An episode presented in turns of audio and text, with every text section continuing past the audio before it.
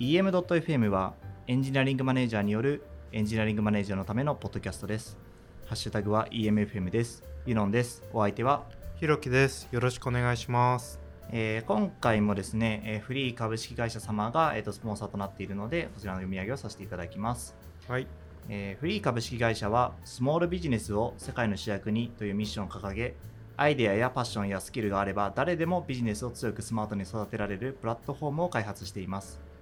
フリーのエンジニアリングマネージャーはジャーマネと呼ばれタレントであるフリーのメンバーを叱咤激励し成長活躍をサポートする存在ですフリーは日本のエンジニアリングマネージャーコミュニティの発展のためまたフリージャーマネの成長を後押しするためにも EMFM の活動を支援させていただきますありがとうございますありがとうございます。さて、えーまあ、ゴールデンウィーク明け一発目の収録というわけでそうですね。久々なのかな？二人会ですね。そうですね。はい。はい、さて、ねえー、と何について話そうかと思ったんですけどまあやっぱり今ちょっとゴールデンウィークにって言いましたけどそうなんです。実は収録中もゴールデンウィーク真っ只中。真っ只中いやー、本当にね、もう休みボケしちゃいますいね。やー休みボケしますよねさすがにこんなに連休ってないですよねそうですね。10日。10日いやー、あの、何せ、まあ、その皆さんそのいろんなところに出かけられるでしょうから僕混んでるところ嫌いなのであのあんまり外で歩きたくないなと。でそしたらやっぱり混み合っちゃうじゃないですか。なんであのだらだらと過ごしているんですけどあのこんなにまとまって祝日があるってあの日本くらいなんですよね。で日本の祝日ってそのアメリカの1.5倍とか2倍ぐらいあってあのその代わり有給消化率が低いみたいなそんな感じらしいので、うん本当に完全に有給消化してると実はあの日本が一番休めるんじゃないかっていう話もあるくらいでみんなまとまって団体でねみんなで休めば怖くない的なところはきっとあるのかなと思って。そういえばあれですね今年からあの有給を消化しなければいけないという法律が確かそうですね。できました。ね。働き方改革的なね。はい。でも何ですかね。こういうの聞いてらっしゃる方の中でまあシチュエーションいろいろあると思うんですけどそのいっぱい働きたいよっていう若手の人もいればあのブラック企業だ休みたいって言ってる人も多分聞いてらっしゃってこの休み関係の話って置かれてるシチュエーションとか会社でのこうモチベーションによってあの聞こえ方って全然違うんだろうなと思っててその強制的に有給を取らなきゃいけないなんて何事だっていうふうに怒ってるあの従業員が怒っちゃうんでうまくそれを伝えるのが大変だったっていう話とかを生きのいいベンチャー企業とかだとよく聞くし逆にえこれができたのでほ休ませなきゃいけない休んでもらうんだけどあのそんなにやって業務が一体回るんだろうかって言ってるような会社さんもあるようでこれまた結構そのなんだろう目うーん濃淡がはっきりする話だなと思って聞いてたんですよね。うんそうっすよねまあなんかあれですよねやっぱりこう選べると選択できるといいですけどね。そのうん。なんかその休みをうん。なんか取らなきゃいけないって言われるとなんかそれはそれでなんか強制されてるようで僕は好きじゃないなっていう。まあそうですね。でもゴールデンウィークこんなになんかね連続で休んでてまあだと年末年始感もあってまあちょっとお祭り気分な感じもありますけどね。このゴールデンウィークの年末年始感は半端なかったですね。すごかったですね。あのままあ平成から令和っていうね時代のジャンプがありましたからね、はい。あのーえーっとなんか「紅白歌合戦」とかの総集編とかやってましたよね。えそうなんですね。それでなんかへ平成紅白歌合戦みたいな。で要はこうもうラストみたいな感じで、い、やそりゃね何してました？令和になる瞬間。令和になる瞬間何してたかな？ジャンプしました。ジャンプ。ジャンプはしなかったですね。ジャンプはしなかったですけどでも普通に寝てたような気がしますね。いや僕もなんかあこれなる瞬間見届けてやろうと思ってテレビ見てたんですよ。でそのカウントダウン NHK とか見てたら「あの行く時代来る時代」っていう番組やってて うわこれは年末年始感あるなと思って見てたらついついうとうとしてしまって気が付いたらもう令和30分令和元年30分になっていてあ30分寝ちゃったと思ってあのその瞬間をねうまくあのの迎えることができなかったんですけどいやーそうですよね。渋谷も大変なことになったとか。そうですね。僕結構あのなんだろう渋谷に長く住んでいたんで今違うところに住んでるんですけどその渋谷ちょっと最近出かけようかなと思ったタイミングであの YouTube に固定カメラっていうのがあって、はい。中継してるんですよね、ずっとライブで。それをピラッと見るとあ今あのめっちゃ混んでるなとか今あの雨降ってんなとかまあいろいろ分かるんで出かける前にちょっとそのライブ中継見るっていう習慣があったんですよ。え。そうすると、あのー渋谷ってこうなんか混んでるタイミングと混んでないタイミングでやっぱりその歩きやすさとか自転車乗ってたんで行きやすさが全然違うんで遠回りしようかそうじゃないかっていうのを決める時にこうちらっと見てたんですがその癖でまたその令和になるタイミングもその YouTube のそのライブ中継とか見てたんですけどあのー相対的にあんま盛り上がってないと思うんですよね。ね。結構たくさん人いたみたいに報道されてはいたんですけどあの休みの日のし渋谷の夜でこの時代がジャンプするって割にはそんなに大して人はいないなっていう印象はあってやっぱサッカーとかそういうこなんかのに比べたら全然人いないんじゃないかなと。そうだったんですね中継見てるとなんかもう令和になった瞬間うんなんて言っていいか分からず「ウェイ!」って言っててあの確かにそうだよなと思って「明けましておめでとう」も違うしなんかこう難しいなと思ってなねなかなか経験しないですからね僕も平成になった瞬間ってまだ子供だったのでしかもまあ喪服みんなこうね結構そういううんあの崩御されたっていうところのそういうムードだったからなんかレンタルビデオ店が潤ったとかそういう話は聞きましたけどね。あそうなんですね。なんかテレビが全部つまんなくなっちゃって。ああなるほど。ユノンさんは、はい。その瞬間？僕はえーっと3歳とか4歳とか。そうですよはい。ね、だからもう全然記憶ないでですね。で僕も56歳なのでギリギリそのなんだろういつもと違う雰囲気がしてるとかそのぐらいだったんですけどまあそうですよね。なんかまあでも今回そのまあなんか特にあの何事もなくそのうん。5月1日を迎えられて、うん。なんかあの結構こう街中的には結構お祭りお祭りムードじゃないですか。そうですね。なんかそうなんですよね。その上位が執り行われたっていうことであのまあまさかねあの上皇という存在に会えるとは思わなかっいやたですよね。本当そうですね。僕もあの歴史で、うん。陰性を習った時にそうです。なんか出てきた後白河上皇とかね 後醍醐天皇後醍醐上皇とかなんかそういう話ですもね。そうんですね。いやーだからびっくりですよね。よね。いやだからなんかこの言葉なんかその本当に歴史をなな学んでた時は、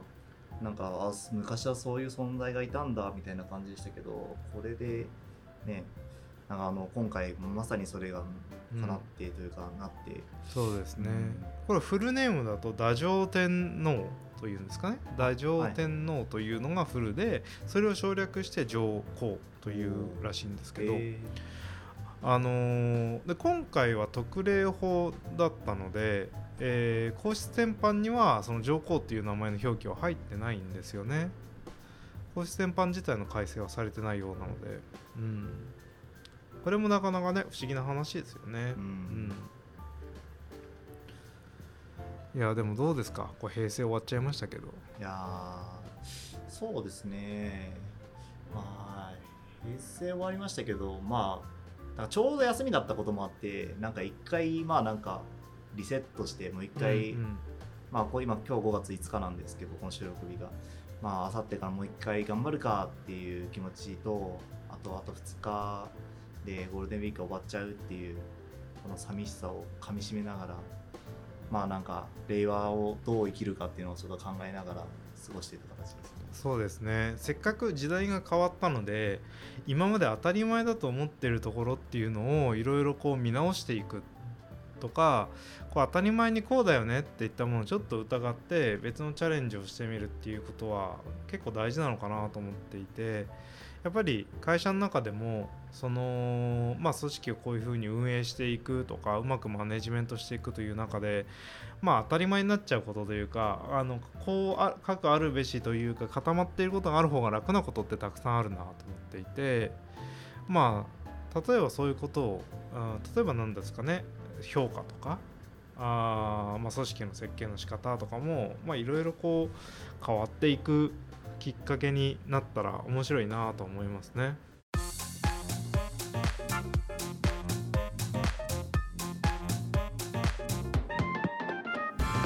EM.FM いや正直あの4月結構僕も忙しくてあのまあポッドキャストめちゃくちゃやってるとなんかユノンさんはちゃんと仕事してるんですか？ってたまに聞かれたりするんですけど。一応あの仕事もしていて。あのであの本業の方本業っていうとあれですけどあっちではあの評価とかも結構やるんですよね、うんうん、3月末から4月いっぱいにかけてその評価を評まずまずなんかその、まあ、メンバーの評価をして、うん、その後になんか横でこう揃えてで役員と揃えてみたいな、今度はなんか全社と揃えてみたいなのを、なんかもうなんかずっとこう鬼のようにこうこなしていくみたいなのがあって。まあ、正直いろいろ疲れる。疲れますよね。そのなんで疲れるんですかね？うん。やっぱなんか評価をするってことそのものがやっぱ疲れるなっていう感じですよね、うんうん、なんかまあなんかあのもしあのこれはすごく当然当然のことを言ってるつもりなんですけどあの正しい評価って絶対誰にもできないと思っていて、うん、あの何でしょうね。あの僕誰かの僕が誰かのもう毎日一緒に仕事をしてる人の評価をしますって言っても、うん、その人の全てをあの見てるわけじゃないじゃないですか、うんうん、だからなんかあのその中でもやっぱりこう出しなんかその人のいいところと、うん、まあ、あとはもうちょっとこうこういうのが課題だよねみたいなところを出していかなきゃいけないっていうそのなんでしょうね業務がなんかやっぱりこう大変だなっていうのと、うんうん、あとなんかそのやっぱりレーティングをするっていうこと。だからそれに対してこう、まあ、給料を決めるために、うん、そのレーティングしなきゃいけないっていうのがなんかどうしてもやっぱこうまあおこがましい気持ちになるというかなるほどなんかそんななんかそんなに偉いわけじゃないのになみたいなのを思いながらそんなに偉いじゃないっていうのはその人間としてというかその世の中として別に、なんか誰か自分が誰かをジャッジするようなことをなんかしたいわけじゃないというか、うん、そのそういうことができるほどのなんかその何かではないのにまあ、やるっていうことが結構まあ大変だなっていう。なるそうですよね。なんかそのまずそもそもあのー、なんだろうなあのー、お給料を決めるために評価してるわけじゃないっちゃ評価してるわけじゃないわけですよね。本当はその人に対してフィードバックをしてそのこっちは良かったよこっちはあ良くなかったんじゃないの？っていう話をするっていうことがまあ評価なんですよね。でそれの発露として、えー、年次とかまあえっ、ー、と半年とかどのぐらいでやってます？半年間、えー、半年に1回ですね。半年に1回、まあ、給料とかそういうのに反映させるよっていうことがあのー、まあ多分評価というふうになってるわけですよね。だ最近だとノーレーティングみたいなことが流行ってますよね。やってるとこあるのかな？うん。まあ何社かは聞いたことはありますけど、うん、まあそこまで大きい規模の会社ではないかなという感じですね、うんうん、そのノーレーティングって結局その給与となんだろう。給与制あのまあたびたびこの EMF 聞いてらっしゃる方は何度か言及してるかもしれないんであれなんですが給与制度と評価制度と等級制度というのは本質的に全く別のものでそれぞれがリンクしているんだけれどもそれはあの相関性があるだけであのまあ別のものですと。で評価をするにあたって評価したよってことが給与にどういうふうにマッピングさせるかっていうことのうちその評価からレーティング ABCD みたいなものとか SABCD みたいなものを取り除いたものが、えー、ノーレーティングなわけですと。でそれを取り除いて、えー、フィードバックサイクルをもっと早くして、あのー、評価時期みたいな面談を、え、月1でやりましょうと。でこれはノーレーティングなわけじゃないですから心理的にはおそらくその給与を決めてるという感触が減る分あのー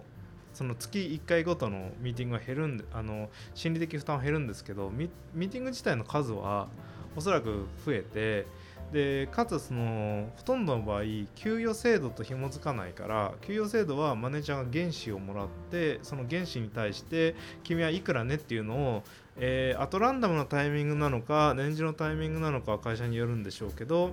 やりますと。でそれとは別にいつでもどんなタイミングでも昇給や昇格っていうものは発生させるんで等級制度も生きてますと、えー、であのジョブディスクリプションも生きてますというような形っていうのはノーレーティングの形なのでそうした時に大体の場合マネージャーの負担が増えるという結論になるようなんですね。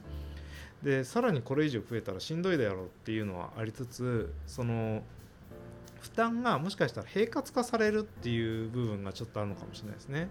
シェーピングというかそうですねまあ本当にこの期末と気象の,、の忙しさみたいなのは本当に鬼のようなものだからもっと気楽なもんだったらいいんですよね。要はその最終的に給与を決めるだけでまあいいんだったら例えば僕が壇上からお餅を投げるのでお餅を3個受け取ったら A ですと。で2個しか取れなかったら B ですと、えー、1個取れなかったら D ですと。いう形にして餅投げるんであの拾ってくださいと。で決まるんだったらもう餅を決まって原子の数だけ投げてって決められたら楽じゃないですか。そしたらねめちゃくちゃ楽だしあの納得感は全くないかもしれないけどそのマネージャーの負担っていうのは 極端に少ないですよね。いやでもなんかやっぱり評価において一番大事なのが納得感だなと思ってて、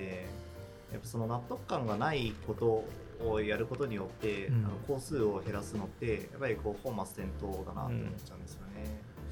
うん、だからやっぱりなんか納得感がありつつまあでもなんか、まあ、最悪その忙しいっていうのはいいとしてもやっぱりその納得感をどうやったらあの、えーと、納得感がどうやったらこうわあの感じられるんだろうみたいなのをなんかもっと突き詰めたいなみたいな気持ちですね。そうですねだからまあ例えば納得感を外注するっていうのもありだと思っててあのー、なんだろうなえっと1年に一度あの5社受けてきてでその平均給与提示額をあの提示しますと。で平均なので上に行きたいんだったら上に行ってもいいし下に行きたいんだったら下に行ってもいいけど私たちの環境は5社の平均ですでもこれはマーケットフィマーケットの価格だからあのー、僕らが評価するんじゃなくてマーケットに評価してもらって僕らはその平均値を出しますこれ納得感相当あるまあありますね、ね、うん、その果たして1人に評価される。あるいは社内に評価されるってことで納得感がこう本当に維持されるんだろうかっていうのは結構絶妙なとこだなと思いますよね。うん、そうですね。そのなのでその納得感を与えてもらおうって思うんじゃなくてあのな説得してよっていうことができるようになると楽ですよね。いやそれは分かりますね。なんでその自分の市場価格こうだからあ私はいくらにしてくださいっていうふうに、えっと言っていただいた方がよく自己申告型の給与制度っていうのありますよね。はい、で自己申告型でプレゼンテーションをしてっていうことをするのがあのーえー、とそのノーレーティングとかあの JD 型の雇用っていうのはやっぱり自己主張していく社会とのフィットが高くて、えー、その結果あの実はマネージャーが給与を神様的に決めてあげてるって感覚はあの実は日本企業特有の不思議な感じかもしれなくて日本企業っていうのはその日本とアメリカを比較しちゃった場合の話ですけどいう話で言うともしかしたらその自己主張をする。っていうことが当たり前だったらその納得感というのは双方のすり合わせで相手の内心を勝手に読み取ってあなたは本当はあ600万でいいですって口では言ってんだけど650万欲しいんですってことを勝手に読み取って君はいやいや本当はもうちょっと頑張ってるから650万なんだよありがとうっていうこの一連のプロセスって甘えだと思うんですよ。はいなんでいくら欲しいっていうことを言ってそれいくらに値するかを言うところから本当は評価の納得感って始まるはずなんですけどそのそういう自己主張するっていうことができないっていうのはそのここで言ってる甘えっていうのはそのなんだろうな、えっと「甘えの構造」という本から持ってきた甘えの話であの内心を察してくれてその察した通りにしてくれるっていうぐらいハイコンテクストに分かり合ってる状態を目指してしまうっていうこと。でもそれって難しいなと思っていて、あのなんで、えー多分マネージャーさんされてる方っていうのはこう聞いてらっしゃる方が多いからあれなんですけどあのいくらにしてくれって言ってくれるあの人の方がはるかにあの扱いやすいというかあの分かりやすいですよね。なんかコミュニケーションしやすいなっていうのうん。は確かにあって、まあ、例えばなんか800万でって言われた時に、じゃあなんかなんでその800万なのみたいなのを根拠があれです、でその根拠に対してそのすり合わせができますよね。うん。であのでまあなんかそのなんかこマネージャー側からこう提示するこの金額って、まあ、もちろんそのえっとまあ市場価格をこう考慮してじゃあこの価格でって言った時にその言われた側がえそんなに低いのとかうん。それちょっと高すぎなんじゃないかみたいなとかっていうのをまたなんかこうわたわたしてしまうっていうのって、うん。なんかなんかそのそのコミュニケーションはなんかだるいなというか、そうですね、うんなんかそこは無駄だなみたいな思いますね。そうなんですよね。あのーなんだろうな自分がどのぐらいの価格なんだこう価格に値するんだっていうことをじゃあ5分で説明してって言って説明できない人が給料上がる方がおかしいんですよ。もうシンプルに、えであのでもそういうもんだよっていうことを教育で習わないことがあの結構大きな問題だなと思ってそれがエンジニアリングマネージャー自体のなんか負担も増やまあエンジニアリングだけじゃなくてこういうそのレーティングとか給与変化が大きい人たちをメンバーに抱えているような、えー業界でかつそのマチュリティが低いというかその成熟してない方があのなんだろうなんだ日本のあの働いてる方の成熟が多分そういう意味で低いんですよ。与えられてなんぼで自己主張していくらにしてくれっていう人なんて極端に少ない。っていう前提に立ってだから年次昇給とかみんなの納得感を本当に制度が与えようとすると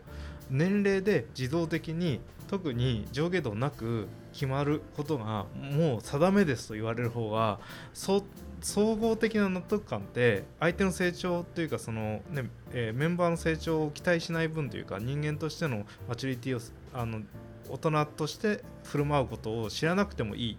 ていう分楽で最適な制度になっちゃうんですよね。で今はそのあい、えー従業員を大人として扱いましょうそしてそのなんだろうそれぞれに差をつけましょうっていう制度にしちゃってるのにそうあるべきなんだってことをあの教育してもらっていないのであのなんだろうそういうルールに気づいたら別に自己主張をうまくしてプレゼンテーションして給料を上げるっていうことが当たり前のことなんですけどそういうことができない人のこできやること自体が何かあのなんだろうなあの小ずるいことのように感じてらっしゃる、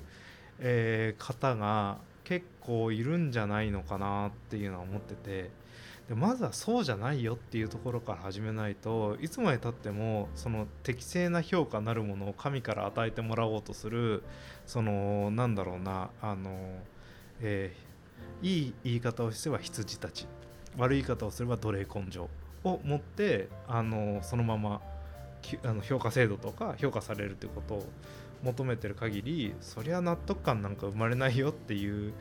ことをねなんかどっかであのちゃんとインストールしていかないとこの、えー令和の時代はそうですね。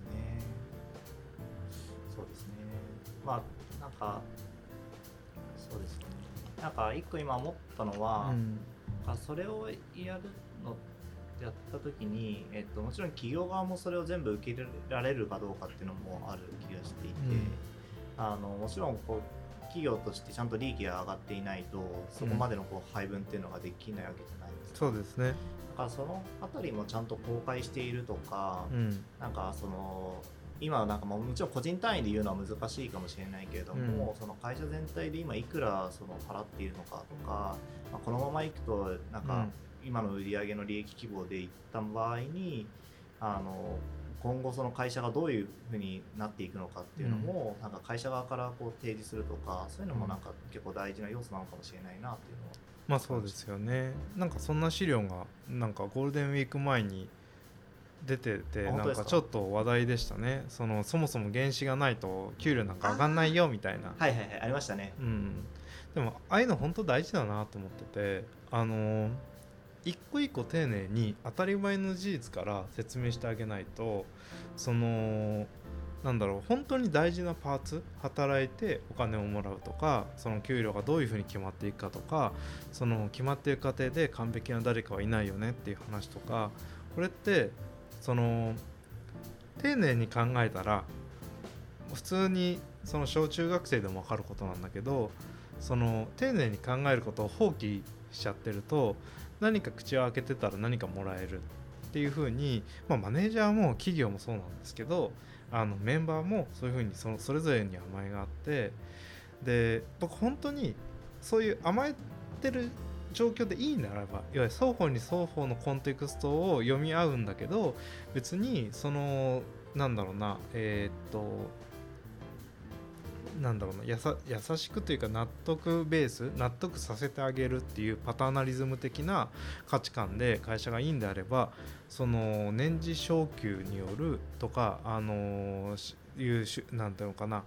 ああいったあ形のままで僕はいいと思ってるんですよそういう人しかいない社会でいいなら。でえっとでも僕はそれをやったらあのずっと横並びで、えーなんだチャレンジすることが価値がなくなってしまうしそのなんだろう実力のある人とか勉強した人とか面白いことをしようっていう人が減っちゃう社会になるなと思っていてなんであのなんだろうこの原資何パーセント割り当てますよもう絶対評価って言ってらっしゃる会社も最終的にはどっかで原資を気にしなきゃいけないわけじゃないですか。そうですねでそんなのねあの普通のことというか少し考えたら分かることで、えーそうじゃなかったら自分でねやった方がいいじゃないですか。これをどうしたらその自己主張するのが当たり前で、えお金の出どころっていうのは基本的に1箇所しかなくてそれを作るのは皆さんの仕事で自分が相対的に評価されるだけでなくて同じ会社に居続けるっていうのも限らなくてそうなった時口開けてたら評価されるわけじゃなくて、えーそのどんなにその能力があっても需要と教育にマッチしなかったら評価されなくてそれを発揮しなかったら評価されなくてっていうその至極まっとうな普通の状況あのバイトじゃないんでね何時間経ってたらお金もらえますじゃないわけじゃないですか。っていうことがあのマナー教室より絶対大事だと思ってて。そうですねなんかあの僕もなんか最近やっとこうお金のことをいろいろ勉強し始めるようになりましたけどいや本当になんか僕はあのお金のことをなんか全然分かってなくて雰囲気でやってたなみたいな。あ全然わからない。俺たちは雰囲気で評価をしているみたいなね。あの本当お金についてはなんかこれまでもなんか学ぶところがなかったっていうと、まあ、それも甘えの一つだと思うんですけど、うんやっぱりそのどちらかというとお金の話ってタブーであるっていうふうに生きてきたなと思って、うん。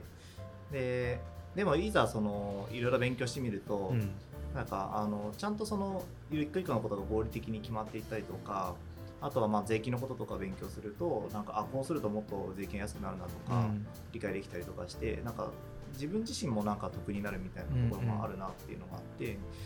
なんかそういう意味でなんかなんだろうなある種こうお金の問題をタブーにすることによって、その賢くならななさせないようにしてる何かがあるんじゃないかみたいなことを勘ぐるぐらい、うんなんかお金のことについて僕らは僕僕はですね少なく僕の僕の場合は知らなかったし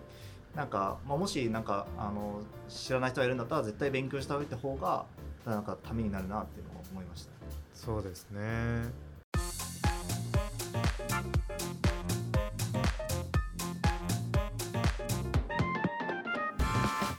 SEM.FM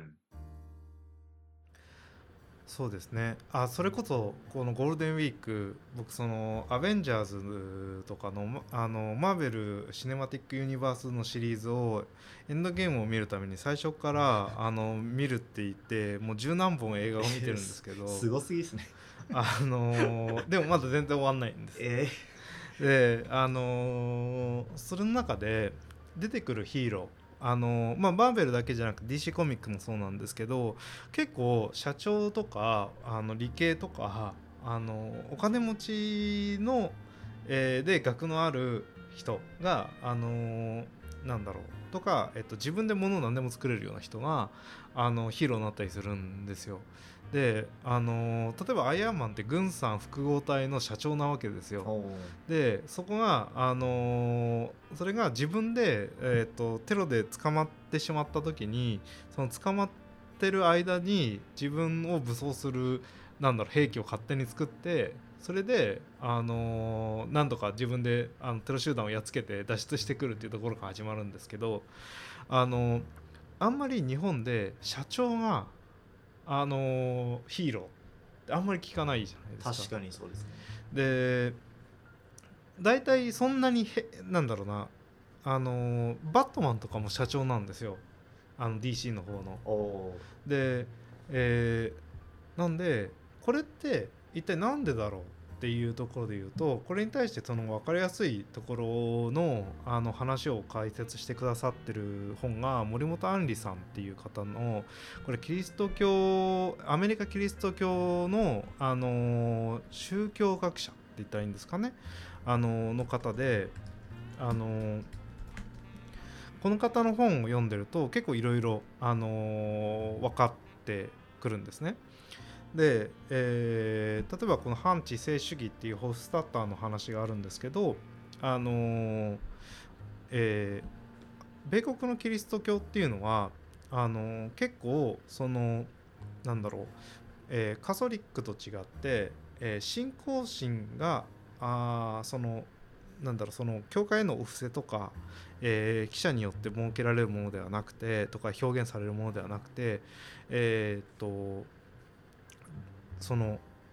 自分自身で、えー財を成したり自分自身で、あのーそのなんだろう商業活動ができていくとかお金持ちになっていくっていう、えー自活の力とか DIY する力とかっていうのがある人というのはあの人々に対して、えーそのもう神様から選ばれた、えー天国に行くべきような人であるっていうキリスト教教理とつながっていてあのーなんだろうそういった、えー自分で、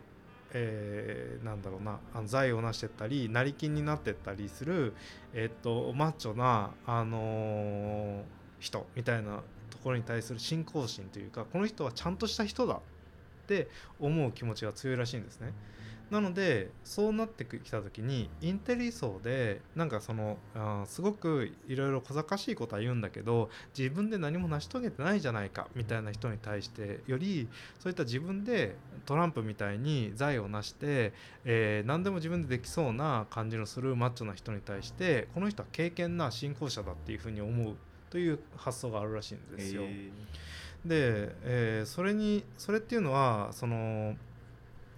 なんだろうヒーローの像にもつながってるなと思っていてでも今例えばなんだろうな ZOZO の前澤さんとかあのーホリエモンとかお金を自分の力で成してって事業をやって、えーロケット飛ばしたよとかっていう人に対しての風当たりって日本国はあのちゃんとした人だっていう認識をするよりもあの成金がとかそのネガティブなあやっかみみたいなことを思ったりするじゃないですか。でこれって不思議だなと思っていて、あのー不思議だし不思議な違いだなと思っていてこれがお金のことを学ばないとかそういうところにもつながってきたりするのかなっていうことを今聞いてて思ったんですよね。なるほど。あお金のことを学ぶとなんかお金に執着してるみたいな風に見られてなんかそれが逆にこう世間から悪いように言われるみたいなところですかね。そうなんですよ。うん。なんでなんでしょうね。その文化はどこに、どこで作られたんですかねこれはね結構その不思議であのあ不思議でというのはあのまあ、お金持ちに対するうんととかあなんとかな半眼びいき的な負けそうなものを、えーこうどんどんこう、うん、褒めたいというか、あの担ぎたいみたいなのは町人文化として江戸時代ぐらいからあったようであの一方で江戸時代の文化とその明治時代の文化って結構連続性がなくてというか連続性が切られてる部分があってあのなんだろうなあの急に、えーその地方の農民があの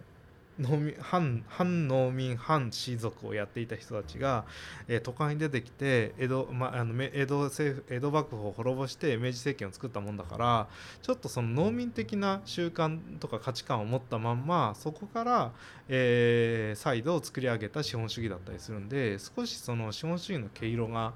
あ見方が違うんですけど。あのーそこで、えーなんでその勤勉でよく働く日本人っていう発想っていうのは比較的その明治以降のその農民的な思考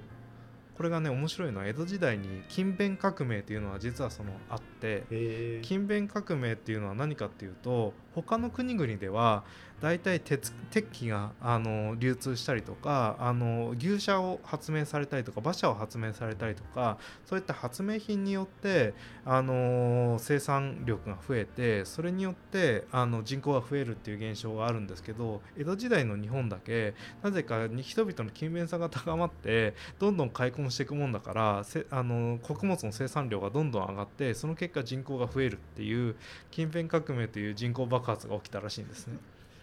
でこれが江戸時代にあったためにそのこれは何をしてたかというと江戸幕府はあの年貢を取り立ててっていうことをお金で取り立てることはほとんど幕府としてはしなくてお金で取り立てあのえお金自体を取り立ててた分はほとんどそのなんだえー、と藩が取り立ててたんですけど幕府自体はあの労働力をしゅあのなんだろう、えー取り立ててることが多くてその労働力を治水とか開墾とかそういった公共事業の労働力に全部転換してったらしいんですよ。それによって今までその森とか、あのー川が治水され、えー、と田畑の面積がどんどん広がっていってその結果人口がすごい勢いで増えていってでこれがあったのでその明治維新以降ももそのなんだろう、えー学があって、え人口が十分にいてあのっていうことがあったんで、あのそういった列強各国に引けを取らないような、あの大きな国になってったっていうところがあるらしくて。でこれは結構その人口分布とかそれが増えたところで見てると面白いなというのがあって。え、面白いですね。なるほどな。いやまあちょっと話を戻しますとやっぱりこうねなんかあの僕もなんかだんだんこう、まあ、経営者とこう話す機会もちょっとずつ多くなってきているんですけどやっぱりこうまあその今の経営状態とかっていうのが分かってくれば分かってくるほどなんかどうすればいいかっていうのが、うんなんかいろいろこうなんかあのあこれをやったらあんま良くないんだなとかあのもっとこうした方がいいなみたいなのがいろいろこう出てくるんですよね。ででじゃあその情報ってなんかまあそのもちろんあの社会に出してはいけないけれどもあのなんかじゃあなんかその一部の人だけ知っていてなんかいいものなのかみたいなのはうん。ちょっとこう思っていて、なんかもっとオープンにできればなんかいろいろあのなんかみんなももっといろいろこう判断軸が増えて例えばじゃあなんかそのあのまああまり儲かっていないんだったらあのじゃああの給料はなんかこんなに高すぎると高いことを要求しても、うん。それはもうそもそも無理だよねとかあのすごいもう儲かってる会社だったらあの、まあ、もうちょっと給料上がっても別にそんなに影響はないよねとかっていうのがなんかあの判断できてくるんじゃないかなうん。みたいなのを思うんですよね。そうですよね、まあ、そうなった時にその難しいのがあれですよね。その従業員に開示する情報とあのそうじゃない情報っていうのをその公開企業でやっちゃう場合にそのインサイダー取引になっちゃうあるいはインサイダー取引が発生してしまうかもしれないしあの発生してしまった時に疑われる対象に含まれちゃうそうですねそれもありますね。っていうことがあるじゃないですか。はいでそうすると保護するためには一定以上の役職以外の人に、えー伝達しちゃうとその保護しきれないよねっていうことがあったり、えーっていうまあ諸事情があったりしますよね。でそれはもう情報を知る知らないっていうところでその透明性っていうものとその公開企業っていうもののあの、えーどうしてもギャップが生まれちゃうんですよね、うん。だからそのかといってその難しいのはじゃあ一社が全て社員に公開している情報を全てあの社会に対しても公開しましょう。そしたら適時開示どころか常に開示しているのだからインサイダーは発生しえませんと。いうのは一つえーっとまあ取り得る手かもしれないんですけど、えーそうなった時にあのーなんだ、えー他の企業との取引っていうのが存在しているとその他の企業も連鎖的に公開しなきゃいけないっていうそのフリーソフトウェアみたいな その感染性のあるライセンスになってしまうので、えーそれはそれで難しい話だなっうんていうのは思いますよね。ですね、うん。そうですね。もしかしたらその今あもうそれこそ令和になるタイミングで当たり前を疑っていくところで透明性を上げるためにそのできることっていうこととその、えーそういったああのいろんな人を保護しなきゃいけないとか守んなきゃいけないとかっていうところの間にあることっていうのはたくさんあって、えーそこら辺がねあのーもう少しコントロールが効くようになったりあの新しいアイデアが出てきたりすると面白いのかなと思いますね。そうですねなんかあのできないっていうところからススタートすると大体のことができなくなっちゃうのでなんかできるようにするためにどうすればいいんだろうってところからスタートしてなんかそこの、まあ、ギリギリをつくというか、うんっていうのが、ね、なんかその発想を転換するともしかしたらいけるかもみたいなのをもっと増やしていけると、まあなんかいいのかなみたいな思いますけどね。そうですよね。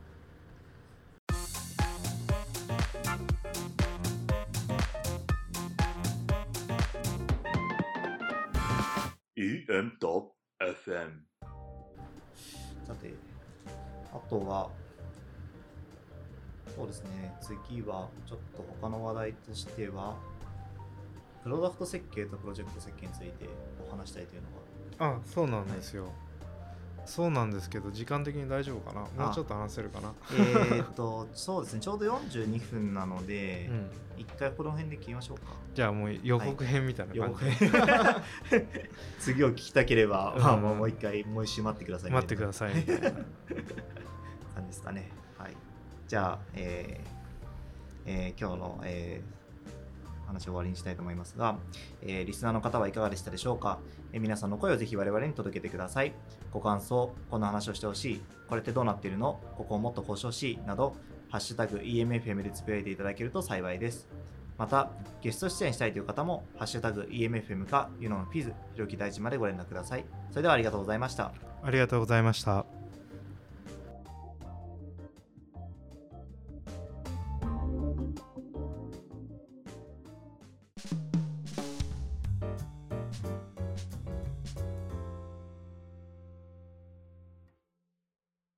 EM.FM はパーソナルスポンサーとして公式応援団を募集しています。団員の方には全文書き起こし限定トークをはじめさまざまな特典を提供してまいります。エンジニアリングマネージャーの面白さをもっと伝える。こんな私たちのビジョンに共感してくださる団員を求めています。